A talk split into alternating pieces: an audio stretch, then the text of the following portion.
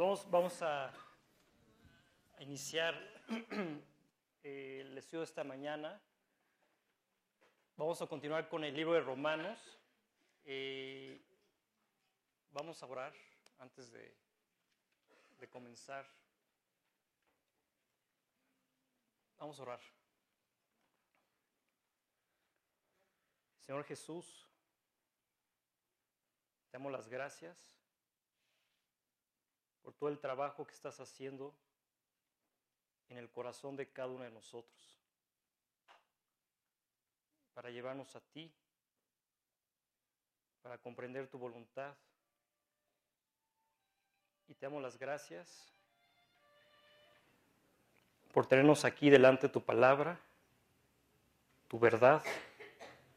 Y te pedimos Dios para que tú nos bendigas y nos des el corazón que necesitamos para, para tus propósitos.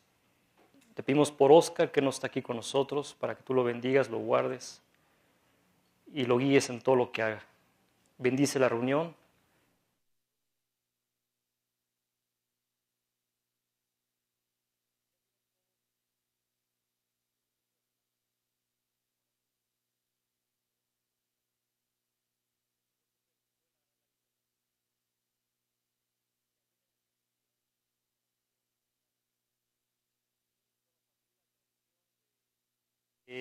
De esta serie voy a necesitar tres voluntarios que quieran ayudarme a leer.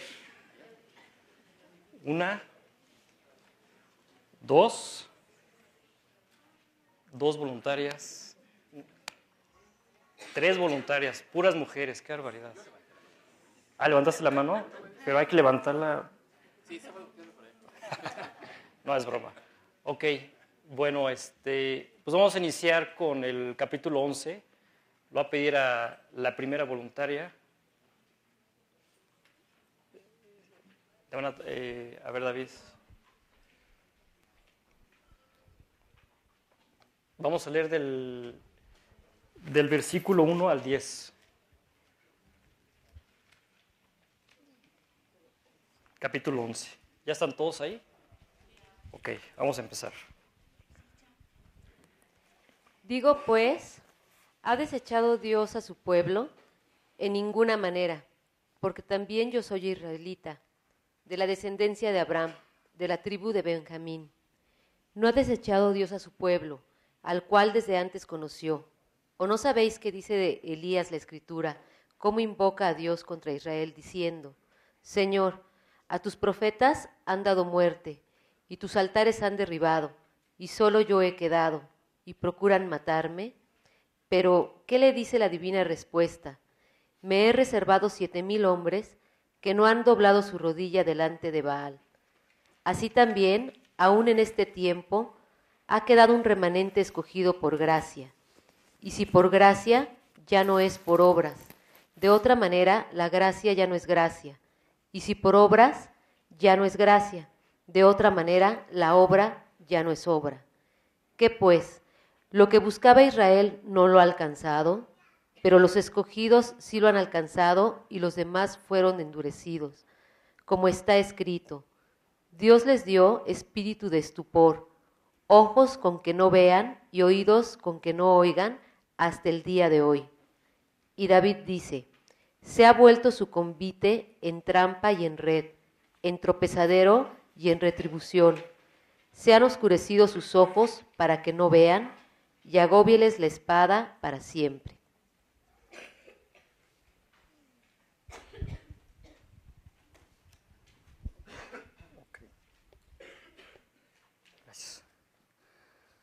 Bueno, eh, para entrar en este capítulo 11 tenemos que recordar el final del capítulo 10. Esta mañana solamente quiero confirmarte que las manos de Dios como dice el último versículo del capítulo 10, sus manos siguen extendidas. Dice el último versículo del capítulo 10, pero acerca de Israel dice, todo el día extendí mis manos a un pueblo rebelde y contradictor. Es importante entender este último versículo del capítulo 10 porque Dios no ha dejado de extender sus manos al hombre. ¿sí? Y con base eh, a esta enseñanza, tenemos que entrar en el capítulo 11, porque la pregunta es, bueno, si Dios está hablando de un pueblo rebelde y contradictor, ¿qué decisión va a tomar Dios? Esta mañana tiene que quedar muy claro que el amor de Dios es completamente diferente al que tú y yo profesamos. Esa clase de amor no existe en el hombre, es el amor de Él. Y lo podemos ver en este pasaje que vamos a estudiar del capítulo, todo el capítulo 11, podemos darnos cuenta que el amor de Dios no tiene nada que ver con nosotros, como somos nosotros. Porque la Biblia confirma que todo el día extendió sus manos a un pueblo rebelde y contradictor. Tú y yo no somos así. A ti y a mí cuando nos hablan feo, eh, este, nos hacen mala cara, eh, nos, hablan mal, tú y yo cambiamos. El capítulo 11 es para confirmar que Dios no cambia y que si Dios decidió amar, te va a amar para siempre. Independientemente de tu comportamiento, del mío, vemos a Dios diciendo que extendió sus manos a un pueblo rebelde y contradictor. Pero el capítulo 11 nos confirma que no va a dejar de buscar ese pueblo.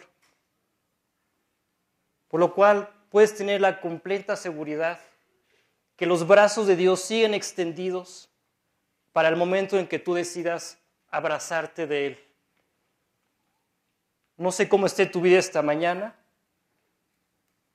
no sé qué complicaciones tenga, tampoco conozco las maldades que has cometido, tus pecados. Solo tú y Dios llevan esa cuenta, aunque quiero aclararte que tú no la llevas. Pero quiero decirte que no importa lo que hayas hecho. Hay un versículo en la Biblia que dice que si vuestros pecados fueren como la grana, como la nieve serán emblanquecidos. Si fueren rojos como el carmesí, vendrán a ser como blanca lana. ¿Esto qué significa? Que no importa lo fuerte de tus pecados. Los brazos de Dios, las manos de Dios, todo el día están extendidas hacia la humanidad. Esta mañana, al escuchar la palabra de Dios, tienes que entender que están extendidas hacia tu vida el día de hoy. No importa, no importa si has sido rebelde, si has sido contradictor. Yo fui durante 19 años contrario a Dios. Jamás lo tomé en cuenta en mis decisiones. Jamás le pregunté si lo que hacía estaba bien o estaba mal, si estaba de acuerdo a su palabra, a su voluntad. Jamás me interesó agradarle. Solamente me dediqué a agradarme a mí mismo. Hasta un día que me dijeron, ¿te gustaría agradar a Dios y no agradarte a ti? La verdad, yo veía mi vida complicada. O sea, esa búsqueda de agradarme a mí mismo solamente me trajo complicaciones, me llenó de orgullo, de problemas. Y un día Dios se me acercó, tocó la puerta de mi corazón y me dijo, deja de agradarte a ti mismo y te propongo que me agrades. Esta es la pregunta esta mañana, ¿cómo vamos a agradar a Dios? Así que tiene que quedar claro que Dios no ha desechado a su pueblo, como dice el versículo 1 del capítulo 11. Digo pues, ha desechado Dios a su pueblo en ninguna manera porque también yo soy israelita, de la descendencia de Abraham, de la tribu de Benjamín. No ha desechado Dios a su pueblo. Si tú ya tienes a Cristo en tu corazón, el proyecto de Dios para tu vida es increíble. Es transformar tu corazón como el de Él. De tal forma que tú puedas amar como Él ama que no deseches al que te hizo un mal, que no deseches al que te mintió, que no deseches al que te robó. ¿Te imaginas? ¿Te puedes dar cuenta del gran trabajo que Dios tiene que hacer en nuestra vida? Lo que Él tiene que trabajar para darte ese corazón que perdones al que le guarda rencor, resentimiento, al que le tienes envidia, celos. Dice el apóstol Pablo, no ha desechado Dios a su pueblo, independientemente de su rebeldía y de que ha vivido contrario a mí, Dios no ha desechado a su pueblo. Esta mañana Dios no nos ha desechado y quiere trabajar en nuestro corazón. Dice el versículo 2, no ha desechado Dios a su pueblo, al cual desde antes conoció. ¿O no sabéis qué dice de Elías la escritura? ¿Cómo invoca a Dios contra, contra Israel diciendo, Señor, a tus profetas han dado muerte y tus altares han derribado, y solo yo he quedado? Y procuran matarme. Este pueblo rebelde y contradictor fue un pueblo que persiguió hasta la muerte a los profetas de Dios, también israelitas. Entonces la Biblia nos lleva a un tiempo donde un profeta llamado Elías venía huyendo del rey de Israel llamado Acab y de su esposa. El rey Acab y su esposa querían hacer oficial la adoración, el culto a Baal en el pueblo de Israel. Por lo cual Dios envió profetas para hablarle al rey Acab, a su esposa y a todo el pueblo de Israel. Y en lugar de, atender a las palabras de Dios, lo que hicieron fue destruir, tratar, tratar de destruir la palabra de Dios por lo cual persiguieron a los mensajeros de Dios. A los profetas enviados por Dios los persiguieron y los mataron. Y Elías sale huyendo y en esa huida se pone a orar dice, Dios, han matado a todos los profetas, han derribado todos tus altares y solo yo he quedado. Y entonces Dios le responde a Elías, que es el versículo 4, pero ¿qué le dice la divina respuesta? Me he reservado siete mil hombres que no han doblado la rodilla delante de Baal. Baal. La adoración a Baal era un culto terrible. Este culto implicaba el sacrificio de los hijos en el fuego. Y a la par era la práctica eh, de toda una inmoralidad. O sea, era un culto terrible. Pero en ese culto quería vivir el pueblo de Israel. Ese culto le convenía, porque no compromete. Siempre estamos buscando no comprometernos con Dios. Y no solamente no comprometía, sino que ese culto los llevaba a hacer lo que se les daba la gana. Inmoralidad, pues inmoralidad. Mentira, pues mentira. Por eso no queremos un compromiso con Dios.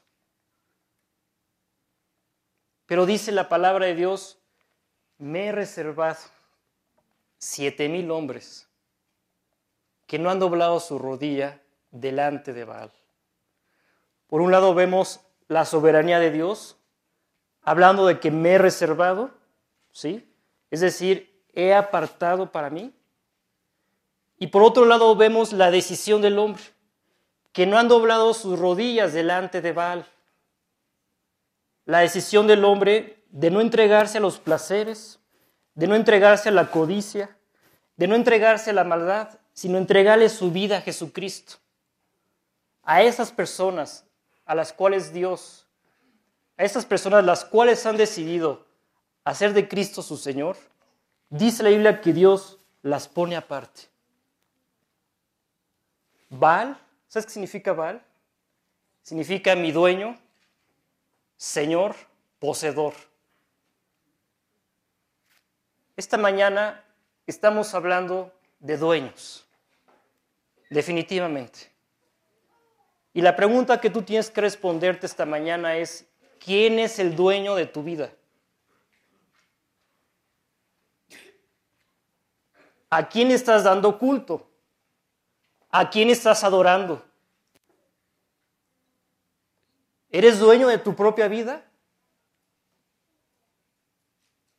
Quiere decir que te estás dando culto a ti mismo, que estás haciendo lo que quieres, que no te importa agradar a Dios. O has tomado la decisión de que Dios sea tu dueño. Ya quedó claro que esta decisión es independiente de lo que has hecho hasta el día de hoy. Solamente tienes que decidir poner tu vida en manos de Dios, hacer de Él tu Señor. A veces pensamos que por el hecho de estar aquí o pertenecer a una congregación, Dios nos ha reservado para Él. Esta mañana lo que Dios pretende es que salgas de este error.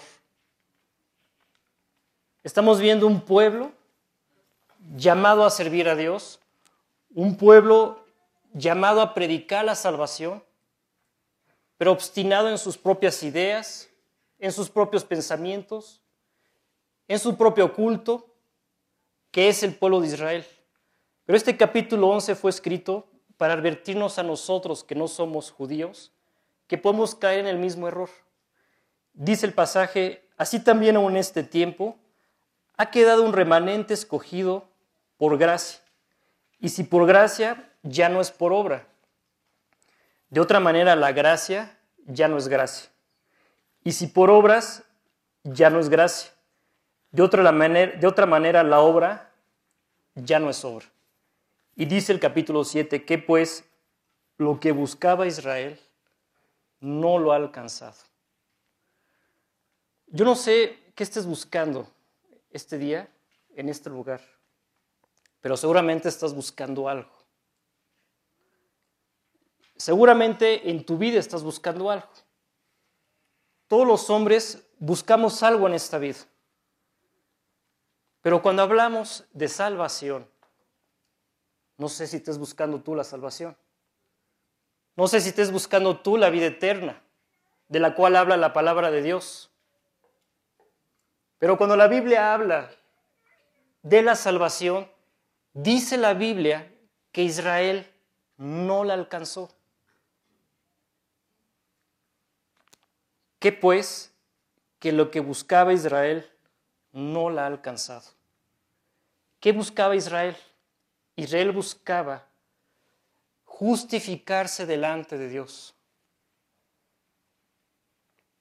Pero el error que cometió Israel fue tratar de justificarse a través de su propio camino y no a través del medio de justificación que Dios dejó al alcance de todos los hombres. Esta mañana vamos a entender que el peor, el peor, el peor obstáculo entre Dios y el hombre es el orgullo. No hay peor obstáculo. Por un lado vemos un Dios lleno de misericordia, con sus brazos extendidos cada día. Y por otro lado vemos un hombre en su orgullo, haciendo caso omiso a esos brazos extendidos, que fue el caso de Israel. Dice que pues lo que buscaba Israel no lo ha alcanzado, pero los escogidos sí lo han alcanzado y los demás fueron endurecidos. Dice la palabra de Dios, la Biblia a veces usa el sol para hablar de Dios. Tú sabes que sin la luz del sol no hay vida. Así también, sin Cristo, es imposible tener vida eterna. Y así como el calor del sol endurece el barro, también puede derretir la cera. ¿Cuál es la diferencia? El material. El material es la diferencia. Así que el efecto de la palabra de Dios en tu vida esta mañana tiene que ver con lo que hay en tu corazón. Si hay orgullo, dice la Biblia, esto va a endurecer. Si hay humildad, esto va a ablandar. El orgullo es terrible. Es terrible sobre todo cuando hablamos del tema más importante que se puede hablar en la vida, que es la salvación. Tu alma es eterna. Dios hizo al hombre a su imagen y semejanza y puso eternidad en el corazón de cada persona, como Él es él es un Dios eterno. Por lo cual tu alma es eterna. Pero tu alma, ¿dónde va a ir después de la muerte? ¿Dónde va a pasar la eternidad? ¿Qué tema se puede comparar con este en la vida? ¿Qué negocio de la vida se puede comparar con la eternidad, con salvación y condenación? Dime tú, ¿qué negocio se puede comparar? Cuando Jesús habló de este tema de salvación, Él preguntó y dijo, porque ¿qué le aprovechará al hombre si ganare todo el mundo y perdiere su alma? ¿Qué te va a aprovechar ganar el mundo en 80, 90 años, no sé cuánto vayas a vivir, y que tu, tu alma se pierda? ¿De qué te va a aprovechar? Habrás perdido todo. Toda esa inversión no te va a alcanzar para la eternidad. Por lo cual Dios tomó la decisión de hacer una inversión por ti. Una inversión que no se puede comparar con nada de lo que tú puedas hacer, desde el punto de vista del que quieras, económico, religioso, lo que quieras. Todo lo que estés invirtiendo no se va a comparar con la inversión que Dios ya hizo. La Biblia nos enseña que Dios hizo algo por ti. ¿Qué fue lo que hizo Dios? Pues solamente lo que más amaba. Fíjate bien lo que te voy a decir. Lo que más amaba a Dios, lo que más amaba, su propio hijo, lo mató por ti en la cruz. No fueron los romanos, sí, ok. Ahí lo llevaron a la cruz, pero dice la Biblia que en el momento en que Cristo fue levantado entre el cielo y la tierra, todo el juicio de tus pecados cayó sobre él. Cada pecado que has cometido ya fue juzgado, ya fue condenado en la cruz. Cristo fue el juicio final en tu lugar.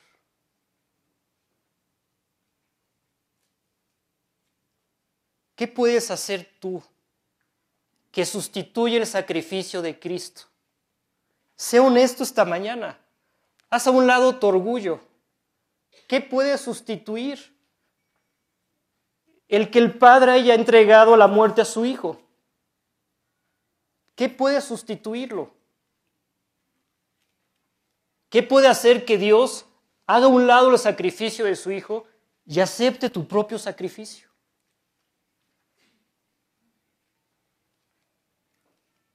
Nada. El pueblo de Israel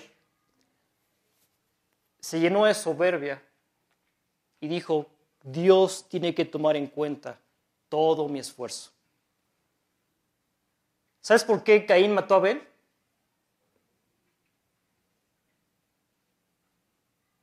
Porque cuando se acercó Caín delante de Dios, le presentó el esfuerzo de todo un año. Y Dios desechó la propuesta de Caín. Y le dijo, Caín, nada se puede comparar con la obra que yo voy a hacer para salvarte. Si tú quieres acercarte a mí, lo tienes que hacer a través del camino que yo estoy proponiendo. Y el camino que estoy proponiendo es que tú no hagas nada.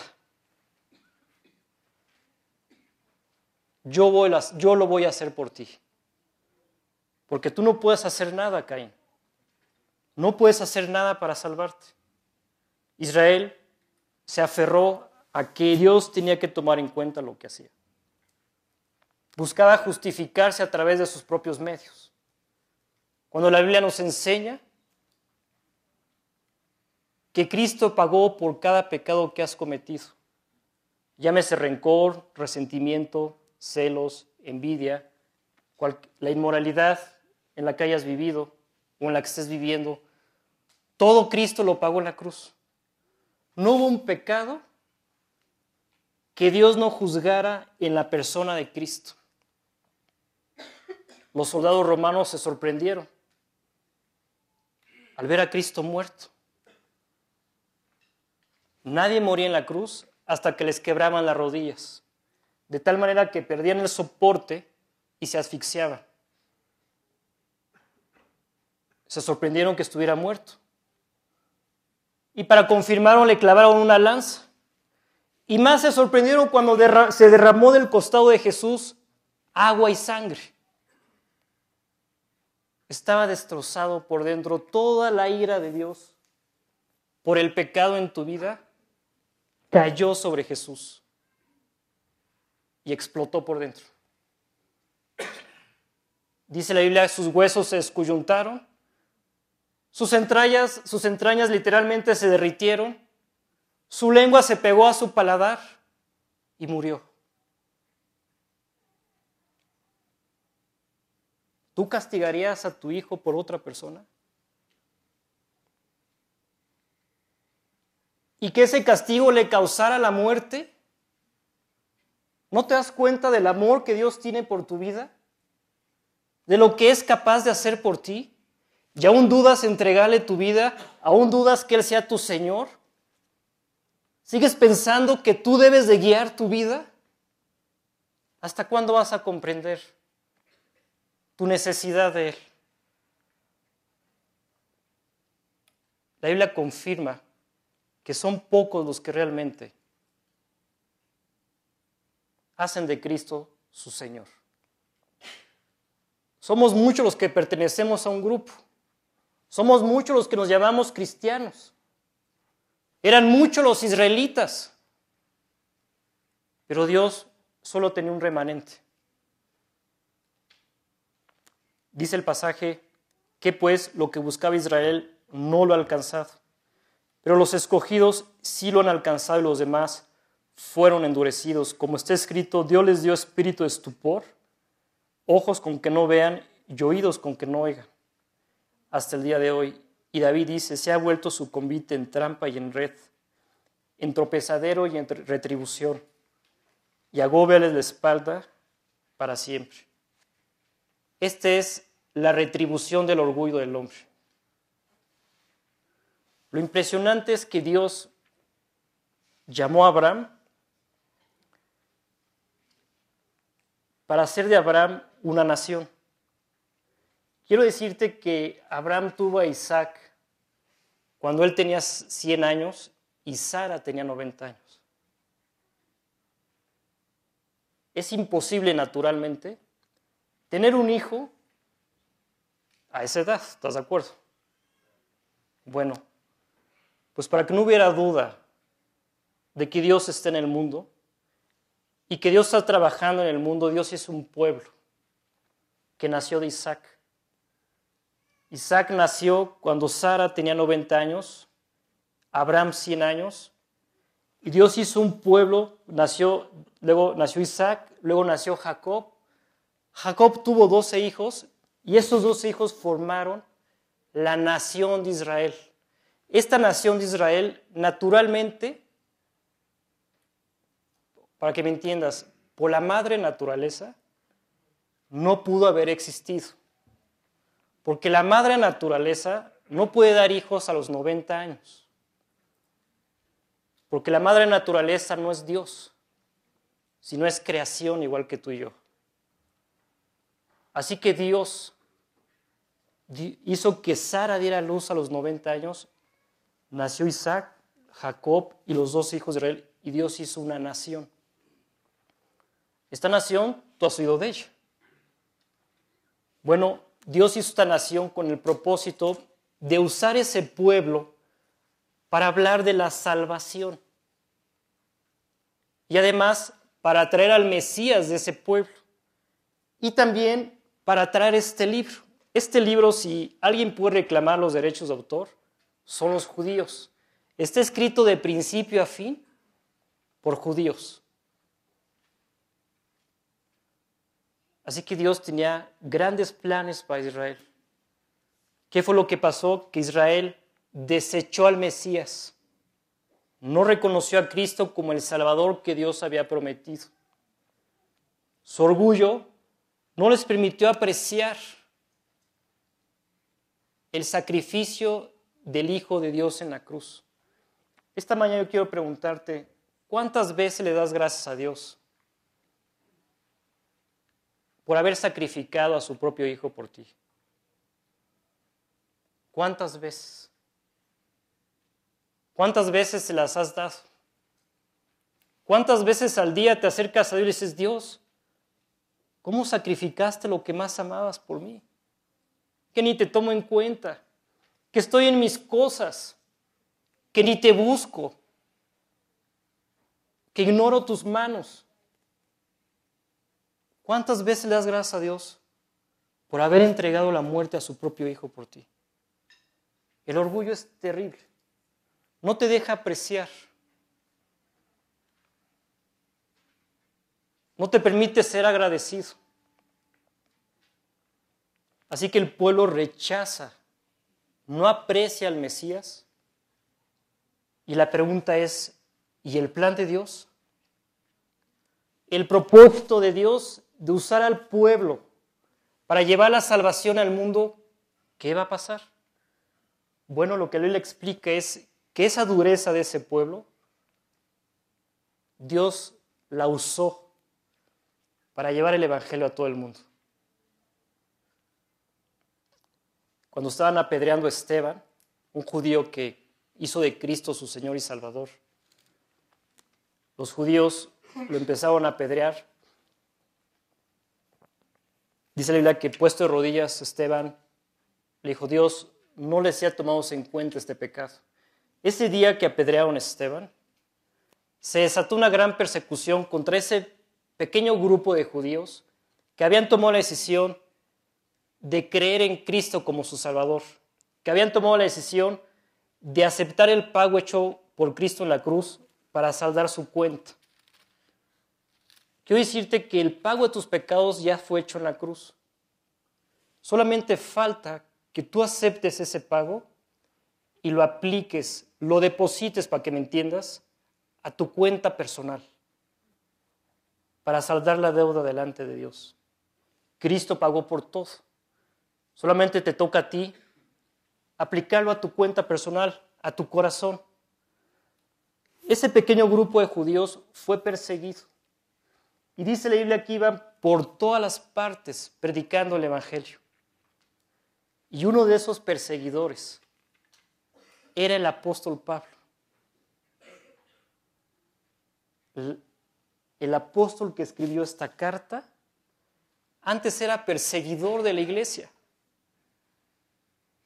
Es más, dice la Biblia que cuando están apedreando a Esteban, las personas que apedrearon a Esteban se quitaron su ropa y las pusieron a los pies de Pablo. Y Pablo consentía en su muerte. Era tan celoso de Dios Pablo que decidió perseguir a aquellos que habían creído en Jesús. Y en esa persecución lo atrapó Jesús.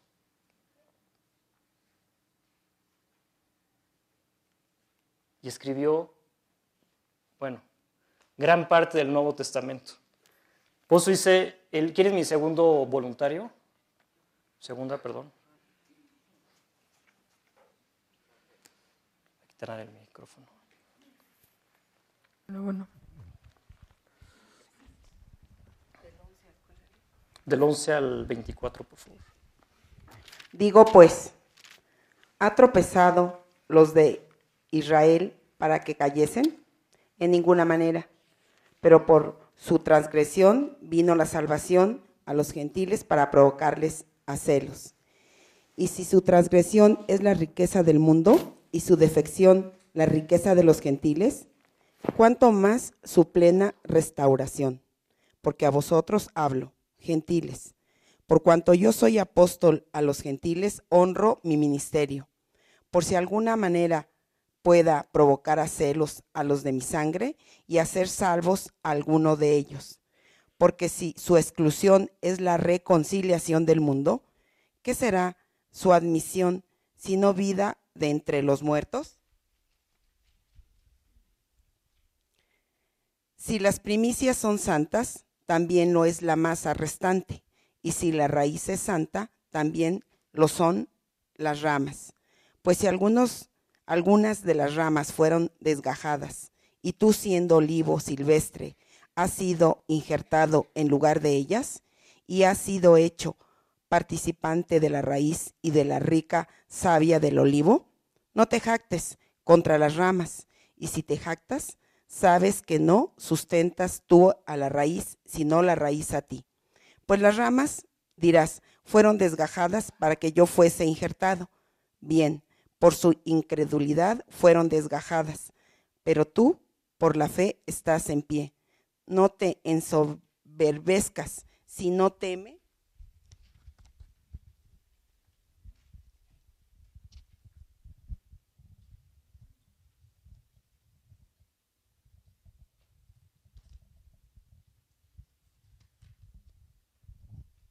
Porque si Dios no perdonó a las ramas naturales, a ti tampoco te perdonará.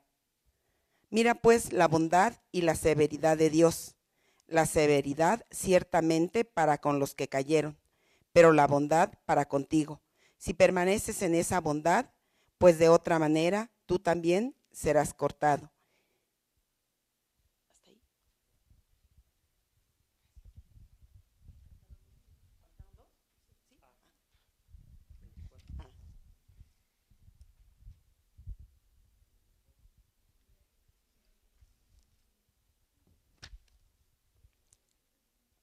Y aun ellos, si no permanecieren en incredulidad, serán injertados, pues poderoso es Dios para volverlos a injertar.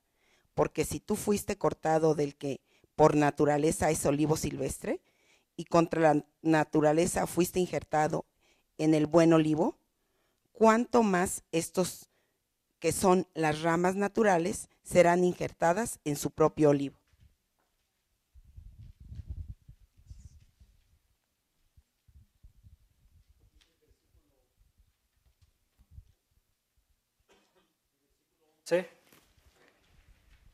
Digo pues, han tropezado los de Israel para que cayesen, es decir, ya no tienen remedio, en pocas palabras. Dice la Biblia, no. No, porque cuando Dios decide amar, no deja de amar. Por lo cual Dios no va a dejar de buscar a este pueblo. Y dice el apóstol Pablo, en ninguna manera, pero por su transgresión vino la salvación a los gentiles para provocarles a celos. Y si su transgresión es la riqueza del mundo y su defección la riqueza de los gentiles, ¿cuánto más su plena restauración? Porque a vosotros hablo gentiles, por cuando yo soy apóstol a los gentiles, honro mi ministerio. Por si en alguna manera pueda provocar a celos a los de mi sangre y hacer salvos. Dice, y hacer salvos a algunos de ellos. Nuevamente Pablo nos mete al tema de la salvación. Y dice, Israel no ha alcanzado la salvación. Pero si a través de mi apostolado puedo provocar a celos a alguno de ellos como pasó conmigo, y alguno de ellos se pudiera dar cuenta, como yo me di cuenta, que la salvación es un regalo de Dios, que no se puede comparar el esfuerzo que yo hago con toda la obra de redención de Dios. Ningún sacrificio es comparable con el sacrificio de Cristo en la cruz, que su propio Padre lo entregó. Precisamente en el libro de Hechos dice lo siguiente, pero viendo los judíos la muchedumbre se llenaron de celos y rebatían lo que Pablo decía, contradiciendo y, contradiciendo, contradiciendo y blasfemando. Entonces Pablo y Bernabé, hablando con denuedo, dijeron, a vosotros la verdad, era necesario que se os hablase primero la palabra de Dios. Mas puesto que la desecháis y no os juzgáis dignos de la vida eterna, fíjate lo que lo que provoca el, desechar la palabra de Dios es perderte la vida eterna. Es, es desechar la salvación. Dice, y no os juzgáis dignos de la vida eterna, he aquí nos volvemos a los gentiles. Llegó un momento en que Pablo entendió que el pueblo de Israel se había endurecido y entonces decidió dedicarse a predicar a los no judíos.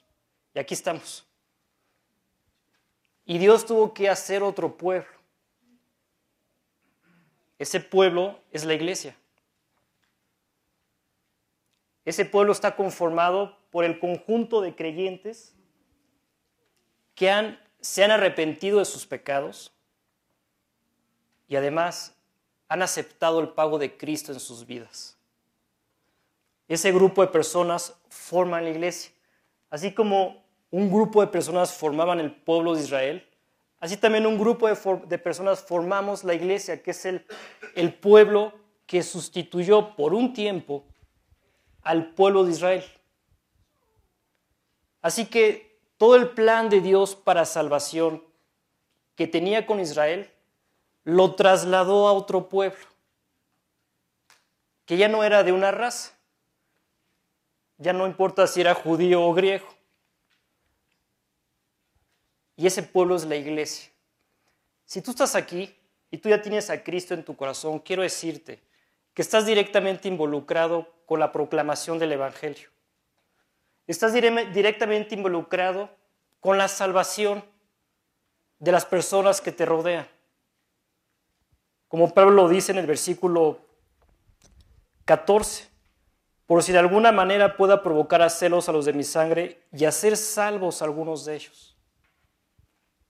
Él sabía que está involucrado con la salvación, no solamente los no judíos, sino también él veía como una esperanza que los judíos también se convirtieran.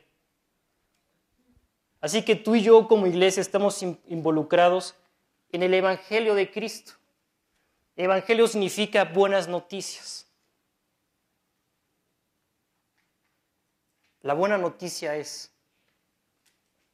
que hay salvación, hay vida eterna, que Dios decidió salvarnos de la condenación, pero aunque Dios hizo toda una obra soberana, tú tienes que decidir aceptarla o rechazarla.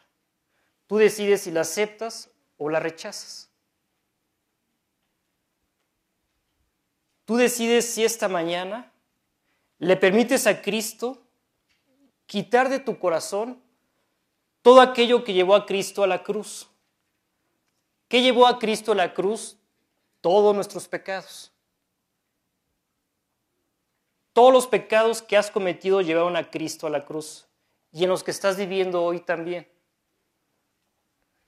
Así que Dios lo que te pide esta mañana es, solamente permíteme quitar de tu corazón todo lo que llevó a mi hijo a la cruz. Todos los pecados que hay en tu vida, Dios los quiere limpiar, los quiere borrar, los quiere transformar. Y además te pide que aceptes el pago de Jesús. Dice el versículo 15, porque si su exclusión es la reconciliación del mundo, ¿qué será su admisión sino vida entre los muertos? San Pablo dice, si el rechazo de Israel provocó la divulgación del Evangelio, ¿qué sería si todo el pueblo de Israel aceptara al Mesías, aceptara a Cristo como Mesías? Si su exclusión, como dice aquí, es la reconciliación del mundo, ¿Qué será su admisión sino vida entre los muertos? Y solamente esta mañana Dios te está confirmando, si tú realmente le entregaras tu vida a Dios, lo que Dios podría hacer. No es suficiente venir a un grupo o pertenecer a un grupo. Dios no trabaja con grupos. Dios trabaja con corazones. Así que dentro de este grupo va a trabajar con corazones. Esta mañana tú tienes que tomar una decisión. Si tienes ya a Cristo en tu corazón, si le has permitido a Cristo entrar en tu corazón y con su sangre limpiar tus pecados, y no solamente limpiarlos, sino alejarlos de ti, si ya tienes a Cristo en tu corazón, si ya tomaste esta decisión, lo que Dios te está pidiendo es que renueves el pacto con Él, que hagas de Él tu Señor. El pueblo de Israel hizo a Baal su Señor. Y los brazos de Jehová, los brazos de Dios, estaban extendidos para que Israel hiciera de, Dios su Señor. Entonces Pablo dice, imagínate lo que Dios podría hacer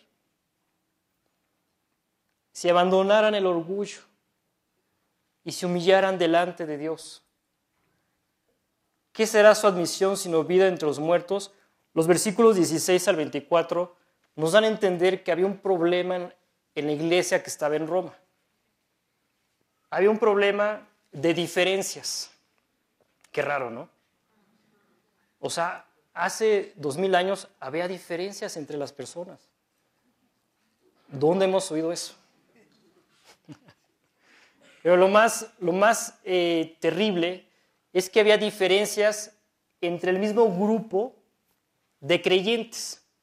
Y en ese grupo de creyentes había judíos en la iglesia de Roma había judíos que habían creído en Cristo y había no judíos que habían creído en Cristo. Entonces, los versículos 16 al 24 nos dan a entender que había problemas de diferencias, había competencia, habían envidias. Y entonces Pablo, por eso en el versículo 13, Pablo dice, porque a vosotros hablo gentiles porque resulta que los no judíos que habían recibido la salvación estaban menospreciando a los judíos. Y les estaban diciendo, yo estoy aquí porque tú no sirves ya para nada. Imagínate el orgullo otra vez. Cuando tú no, si tú tienes a Cristo en tu corazón, pero dejas que nuevamente tú tomas el control de tu vida, lo que se va a manifestar primero es el orgullo. Y entonces había orgullo en esta iglesia. Y entonces Pablo empieza a ordenar y le empieza a decir a los no judíos, óyeme, todos los beneficios que estás tú, de los cuales hoy estás participando, se debe a la raíz, se debe a las primicias, refiriéndose a Israel, principalmente a los patriarcas Abraham, a Isaac y a Jacob. Les dice, ellos son ramas naturales. Tú eres olivo silvestre, es decir, lo que hizo Dios con Israel fue eh, engendrarlo, ¿sí? Luego lo cuidó, lo cultivó, le proveyó, le dio un territorio, lo estuvo todo el tiempo cuidando, pero finalmente este pueblo rechazó. Y entonces tomó Dios creyentes de otros, de otros pueblos, que somos nosotros, y dice el pasaje que como ramas de oliva silvestre nos injertó en el tronco que era, en el tronco que era eh, Israel. Entonces Pablo empieza a ordenar a la iglesia y empieza a prever al creyente del orgullo. Empieza a haber competencia entre ellos. Entonces Dios, Dios Pablo le dice a los, a los no judíos, tengan cuidado porque el orgullo destruye. Y luego les confirma del 25 al, 35 que, que Dios no ha dejado de buscar a su pueblo y que finalmente Israel en un futuro va a responder a Dios. Es lo que dicen los, los, los, versículos 25 al 28, dice, lo voy a leer yo porque ya nos, nos está comiendo el tiempo, dice, porque no quiero hermanos que ignoréis este misterio para que no seáis arrogantes en cuanto a vosotros mismos. ¿Qué ha acontecido a Israel? Endurecimiento en parte, hasta que haya entrado la plenitud de los gentiles. Y luego, dice el versículo 26, todo Israel será salvo. Como está escrito, vendrá de Sión el libertador, que apartará de Jacob la impiedad y este será mi pacto con ellos cuando yo quite sus pecados. Así que en cuanto al Evangelio, son enemigos por causa de vosotros, pero en cuanto a la elección, son amados por causa de los padres. ¿Quiénes son los padres de Israel? Abraham, Isaac y Jacob. Fíjate lo que Dios está diciendo. El amor a este pueblo, mi amor hacia este pueblo, nunca va a cambiar. Y finalmente, después de siglos de trabajo de Dios en este pueblo, un día este pueblo entero va a responder, esa generación va a responder a Cristo. Se va a abrazar de Él. Y dice el pasaje, porque irrevocables son los dones y el llamamiento de Dios. Es decir, tú y yo no podemos revocar las decisiones de Dios. Si Dios decidió salvarte a través de Cristo, es una decisión irrevocable. Cualquier otro medio de salvación, Él no lo va a aceptar. Y también cuando Dios llama, nadie lo puede revocar. Esta mañana tú y yo estamos siendo llamados por Él. Si estás aquí por primera vez, Dios te está llamando al arrepentimiento. Dios te está llamando a la salvación. Como dice el versículo 26, vendrá de Sion el libertador. ¿Por qué se le llama a Jesús el libertador? ¿Por qué nos puede hacer verdaderamente libres? ¿No te gustaría ser verdaderamente libre? Tú miras, oye, yo soy libre, no es cierto. En tu corazón hay temores. Eres esclavo de tus temores. En tu corazón hay sentimientos equivocados. Hay rencores, hay resentimientos, hay envidias. En la vida del hombre hay pasiones vergonzosas, equivocadas. Y el hombre está esclavizado a todo esto. Nos acercamos a la Navidad. Va a pasar otra Navidad si tú no entiendes que Cristo es tu libertador. Que Cristo vino a liberarte de todo tu esfuerzo que no te llevará a ningún lado, de todos tus sacrificios que no se van a comparar con el sacrificio de Jesús. Dios te quiere liberar de toda tu carga. Por eso es el libertador. Es lo que verdaderamente tu alma necesita. Liberarte de todas tus ideas que te hacen creer que serás feliz sin Dios, que serás feliz sin Cristo que no es cierto, que no es la fuente de vida eterna. Es lo que te hace creer tus, tus ideas. Dios te viene a liberar de esas ideas para que te des cuenta que sin Él no hay nada. Y todo es temporal. Vendrá de Sion el libertador, que apartará de Jacob la impiedad y este será mi pacto con ellos. Vamos a hacer un pacto esta mañana con Dios. Sé valiente. Has sido valiente para hacer lo que tú quieres. Has sido valiente para ser infiel. Has sido valiente para mentir. Has sido valiente para defraudar, para robar. Hemos sido valientes para hacer lo malo.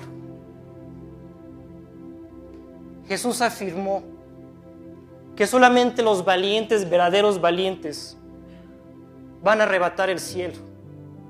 ¿Quiénes son estos verdaderos valientes? Los que reconocen sus pecados. Los que deciden hasta aquí. A partir de hoy, mi vida es de Él y este será mi pacto con ellos. Él ya hizo su parte. El pacto es de dos. Él ya hizo su parte. Mató a su propio hijo por ti. Lo juzgó por lo que has hecho. No hay un solo pecado que no haya sido juzgado en la cruz. Una sola maldad. Murió y también el Padre lo resucitó por ti. Esta mañana Cristo está vivo y viene a hacer un pacto contigo, un pacto de salvación, un pacto de liberación. Y este será mi pacto con ellos cuando yo quite sus pecados. Por favor, ¿no te gustaría que quitara Dios tus pecados esta mañana? Ese es el pacto. Quitar tus pecados. Lo que te estorba para apreciar a Dios. Lo que te estorba para salvarte. Voy a terminar esta mañana con una oración. Si tú quieres hacer este pacto con Él. Dice el pasaje. Pues como vosotros también era, pues como vosotros también en otro tiempo erais desobedientes a Dios, desobedientes a Dios. Dios sabe que somos desobedientes a Él. Pero ahora habéis alcanzado misericordia por la desobediencia de ellos. Así también estos ahora han sido desobedientes, para que por la misericordia conceda a vosotros ellos también alcancen misericordia. Porque Dios sujetó a todos en desobediencia para tener misericordia de todos. Oh profundidad de las riquezas de la sabiduría y de la ciencia de Dios, cuán insondables son sus juicios e inescrutables sus caminos. Porque ¿quién entendió la mente del Señor? ¿O quién fue su consejero? ¿O quién le dio el primero para que le fuese recompensado? Porque de Él y por Él y para Él son todas las cosas. A Él sea la gloria por los siglos. Amén. Vamos a acabar la reunión con oración.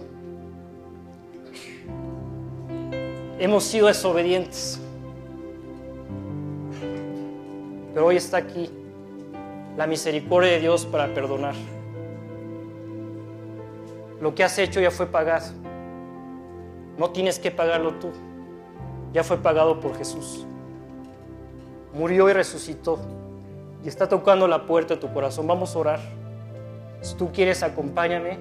Haz un pacto con Él. Él no te reservó nada. Nada te reservó. Su Hijo era todo. Porque cuando Él calculó el precio de tu salvación, juntó todo el oro, juntó toda la plata de este mundo y se dio, se dio cuenta que no le llegaba el precio de tu vida. Solamente algo tan valioso como es tu vida delante de Dios podía pagar el precio de tu rescate. El único valioso que encontró Dios fue a su propio Hijo.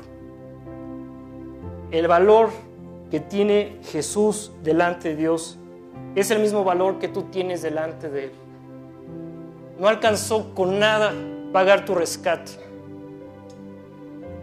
Solamente la sangre de su propio Hijo. Vamos a orar. Señor. Es muy profundo el amor que estamos descubriendo esta mañana.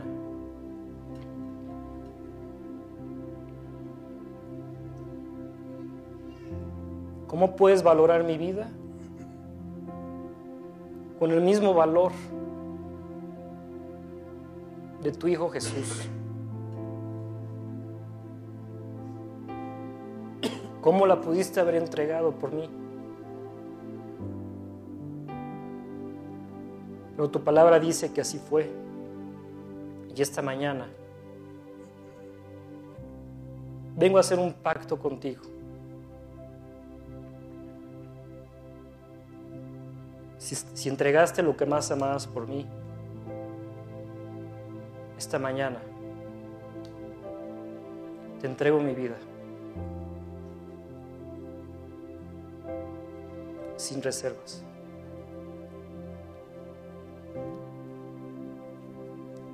Sé realmente mi Señor, mi dueño.